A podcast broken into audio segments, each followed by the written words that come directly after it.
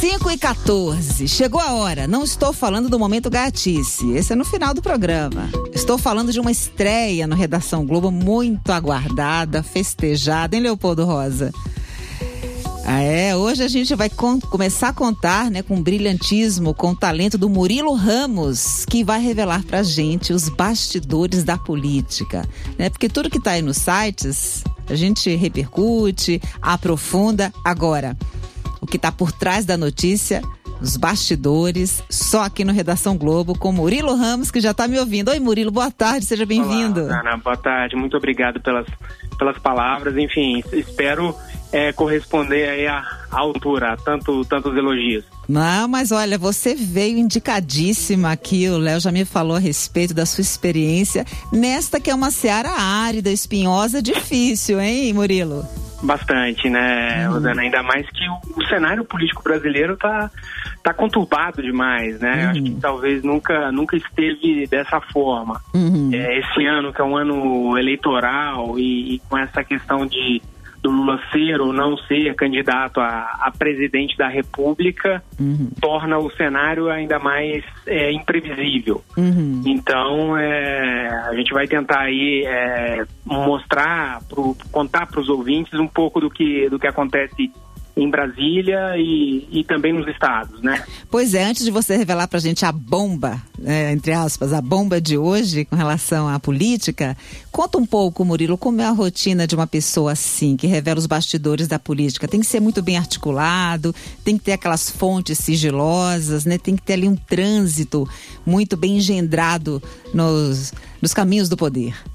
Ah, Rosana, acho que a experiência vale muito, né? É, não só eu, como o Marcelo Rocha e o Nonato Viegas, que são repórteres que trabalham comigo é, em Brasília, a gente uhum. tem aí anos de estrada, né? Então, nesse período, fazemos fontes, vamos atrás de, de informações, de dicas, né? Que muitas vezes a gente recebe dica e pensa, pô, temos que, temos que confirmar essas informações. Então, não é, não é raro ouvirmos três, quatro pessoas para checar a informação antes de publicá-la, né? Uhum. E, e, é lógico, ao longo dos anos, é, as pessoas vão, vão, conhecendo a gente, sabendo da, da, do, do, compromisso com o trabalho, e as informações aparecem, né? Surgem. Uhum. E a gente é, tenta levar isso em primeira mão para os nossos leitores, no caso da, da, revista Época, e agora com, com muita satisfação a, aos ouvintes da Rádio Globo.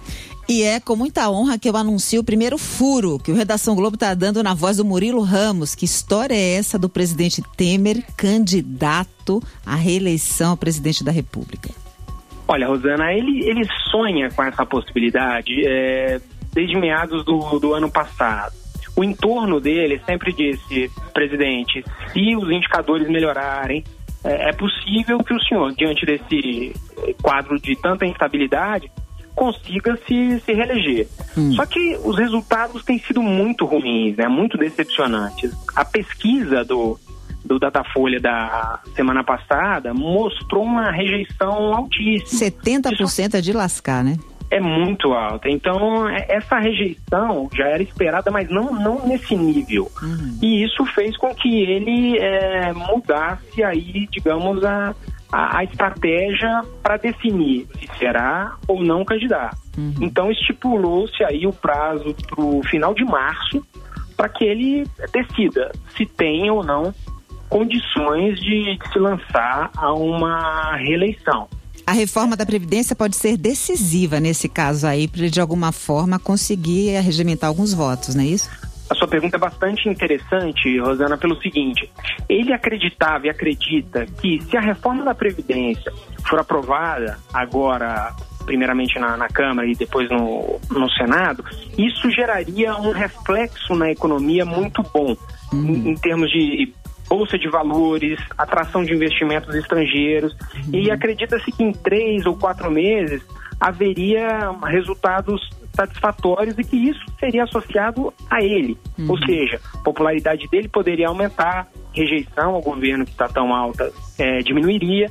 Então seria uma grande aposta dele para esse projeto de continuidade. A despeito de todas as denúncias de corrupção, né? Exato, a despeito disso tudo. Ele, ele quer aprovar a reforma como também uma espécie de, de legado, né? É. Tipo, olha só, vamos, vamos, vamos lá, vamos aprovar essa, essa reforma da Previdência. Fui eu que aprovei essa reforma da Previdência.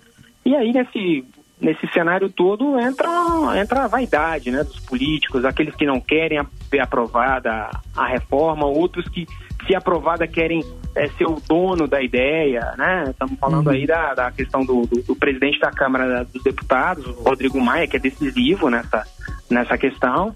É, muitos acham que a, ele se esforça, mas não o suficiente para garantir a aprovação da reforma da Previdência agora em fevereiro. Uhum. Isso. Muito bem, Murilo Ramos, adorei a sua estreia, você está de parabéns. Muito Obrigado. obrigada aqui. E olha, eu soube que você vinha ao meu estúdio hoje, não deu tempo, mas é eu faço questão da sua presença ao vivo aqui, tá bom? Visitarei vocês com, com muita satisfação. Pois um abraço a todos. Um beijo, Murilo, tá para você. Obrigado, até a próxima. Até a próxima, até amanhã. tchau. tchau.